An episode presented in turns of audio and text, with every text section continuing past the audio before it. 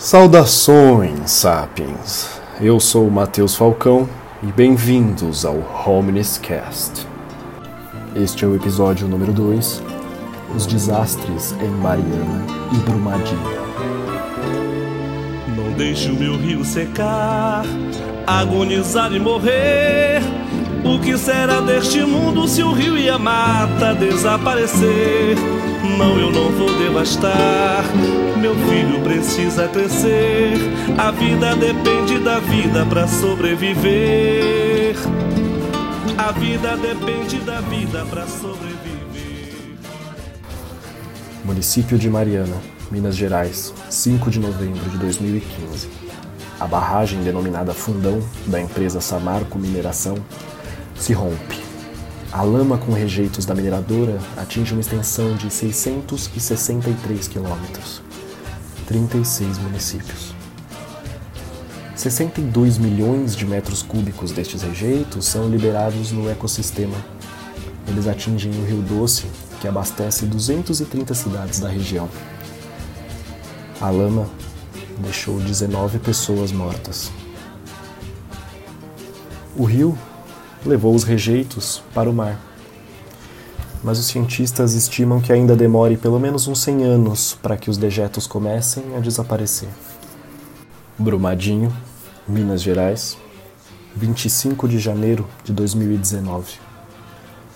A barragem de rejeitos B1 da mina Córrego do Feijão, da mineradora Vale, também se rompe.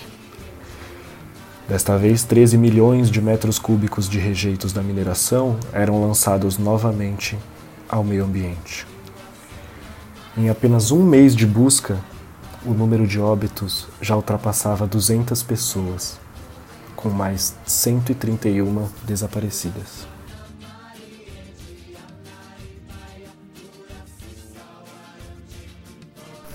Desastres são, por definição, eventos que causam uma séria interrupção do funcionamento normal de uma comunidade. Ele afeta o cotidiano das pessoas, envolve perdas materiais e danos ambientais e de saúde.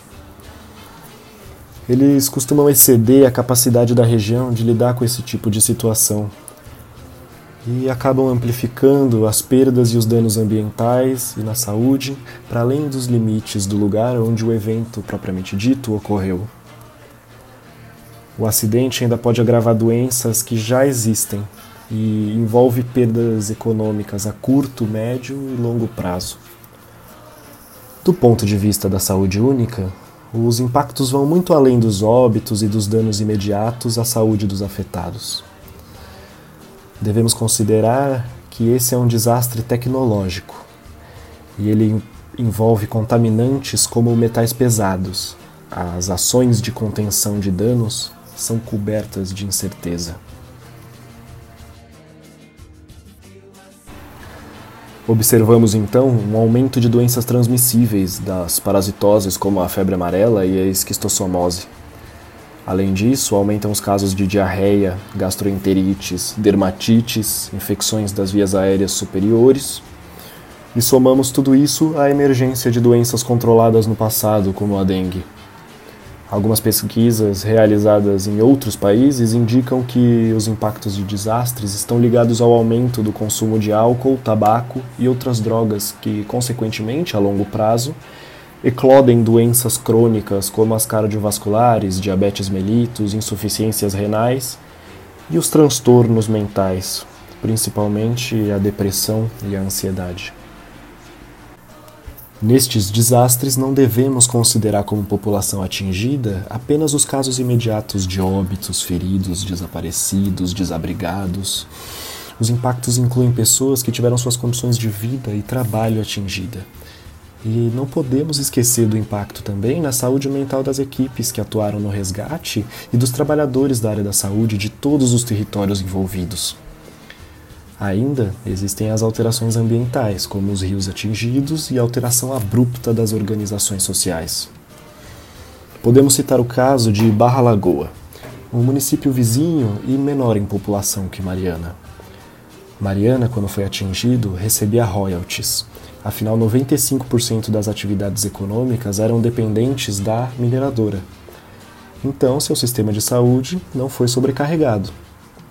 Todavia, Barra Lagoa não recebia nenhuma ajuda e já tinha seu sistema de saúde numa situação vulnerável. E foi o suficiente para prejudicar então todos os habitantes da cidade. Com isso, podemos então identificar dois grupos.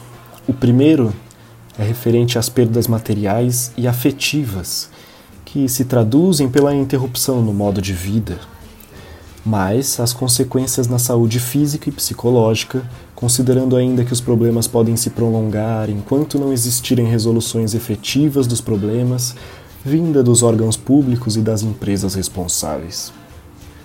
O segundo grupo inclui a contaminação do solo, dos rios e os sedimentos pela lama de rejeitos, que podem causar danos em médio e longo prazo, principalmente a crianças e idosos a cadeia econômica entra em colapso, uma vez que muitas empresas, principalmente as pequenas e médias, dependem dos serviços prestados à mineradora, e a população entra numa relação ambígua, onde as pessoas atingidas desejam justiça e punições severas, mas são diretamente dependentes dos investimentos provindos da receita da empresa, que naturalmente sofre uma queda abrupta com o desastre. Os principais metais utilizados nos processos industriais e mineradores são o arsênio, o cádmio, o chumbo e o mercúrio. Eles são considerados metais pesados, são tóxicos. A lama de rejeitos que a barragem armazena é rica destas substâncias. E quando as barreiras se rompem, os seres humanos são expostos a essa lama tóxica.